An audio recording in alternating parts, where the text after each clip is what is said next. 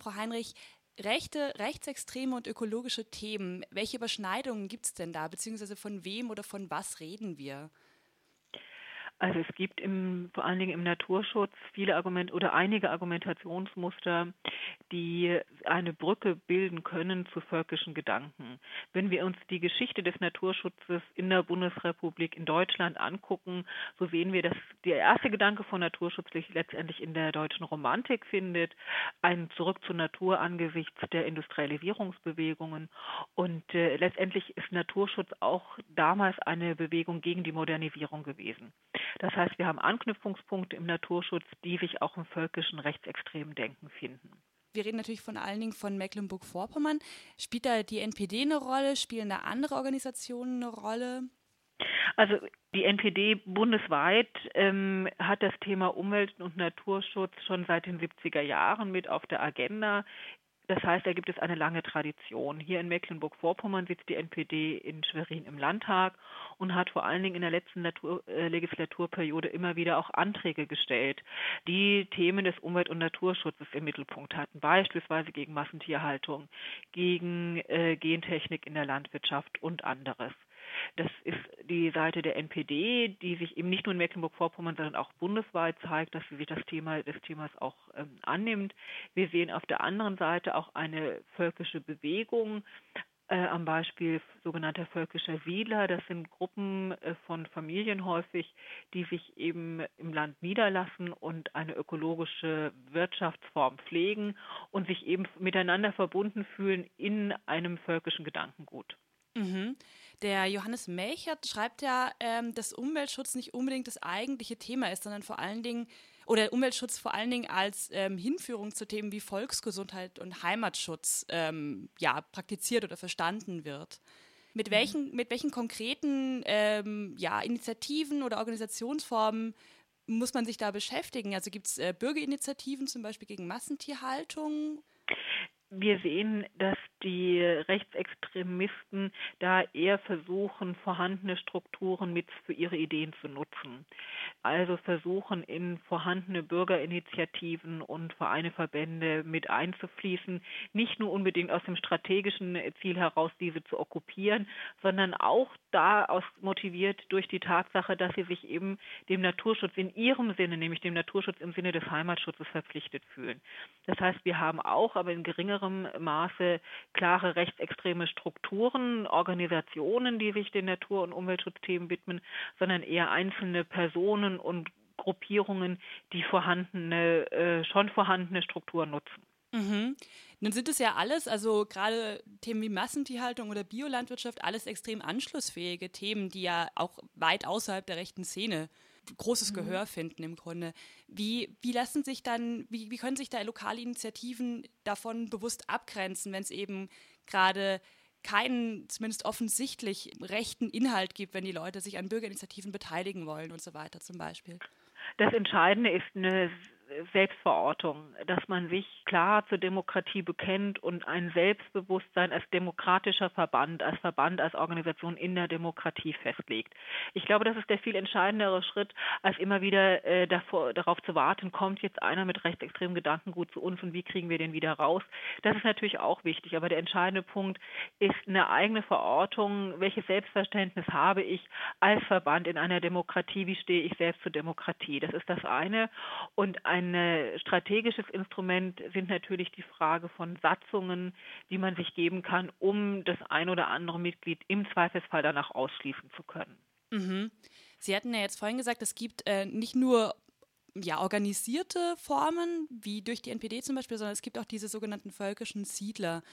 Hm, haben Sie eine grobe Zahl, von wie vielen Personen wir da ungefähr sprechen? Welche, also wie viele Leute siedeln, in Anführungszeichen, denn in Mecklenburg-Vorpommern zum Beispiel? Das ist ganz schwer zu sagen, weil es da einen ganz großen Graubereich gibt. Und weil ich nicht jeder Familie, die hier in Mecklenburg-Vorpommern ankommt, sich hier Grund und, Grund und Boden erwirbt, biologische Produktionsweisen, sei es Landwirtschaft oder im künstlerischen Bereich oder wie auch immer, pflegt, da sofort nachfragen ähm, muss, wie äh, deren ideologische Verortung aussieht. Das merkt man oft erst mit der Zeit, wenn sich die Familien in der Schule engagieren, ähm, wenn es dann zu ersten Konfliktsituationen kommt, dann merkt man, welche ideologische Verortung dahinter steht.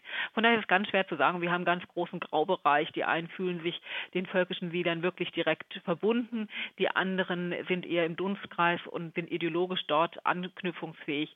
Von daher gab es mal die Zahl, dass es mehrere Familienverbünde sind, aber auf Zahl ist es ganz schwer, der Zahlen zu nennen. Sie sagten gerade, ähm, Menschen, die sich in Mecklenburg-Vorpommern ansiedeln und äh, da zum Beispiel Landwirtschaft betreiben. Wir reden also durchaus von Leuten, die aus anderen, aus anderen Teilen Deutschlands bewusst nach Mecklenburg-Vorpommern ziehen, weil da ja ein großer Agrarsektor generell ist, äh, weil es vielleicht günstiger mhm. ähm, Grundstücke zu erwerben gibt und so weiter? Wir wissen von allen Bundesländern, dass es in ganz vielen Bundesländern diese völkischen Wählerbestrebungen gibt. Ein Schwerpunkt, ein, das betone ich, ein Schwerpunkt ist sicherlich Mecklenburg-Vorpommern aufgrund der Tatsache, was Sie ja schon erwähnt haben, dass hier Grund und Boden lange Zeit relativ günstig war, dass eine Situation in den 90ern vorgefunden war, wo man eben äh, Grund und Boden erwerben konnte. Das ist das eine. Und das andere, dass man eben davon ausgegangen ist, dass die Gegenbewegungen gegen solche völkischen Strukturen relativ schwach ausgeprägt sind angesichts einer schwach ausgeprägten Zivilgesellschaft. Das sind Bedingungsfaktoren, die es diesen völkischen Siedlern relativ leicht gemacht haben, äh, Mecklenburg-Vorpommern als eines ihrer äh, Gebiete auszuwählen. Sie Sie würden das also durchaus ja analog sehen zu, zu einer Strategie der, der Rechten im Allgemeinen, die sich vor allen Dingen verstärkt um lokale und soziale Themen kümmert, also Ansprechpartner für die Leute vor Ort bildet, um dadurch ähm, vielleicht so ein bisschen subtiler eine ideologische Komponente auch mit einzubringen.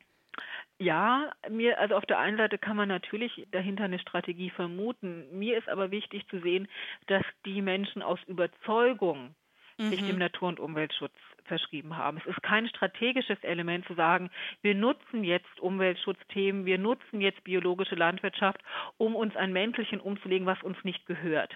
Es ist so, dass diese biologische Produktionsweise, dass die Verbundenheit mit der deutschen Natur ein Kernelement ihrer Ideologie ist. Das heißt, sie machen das mit tiefster Überzeugung.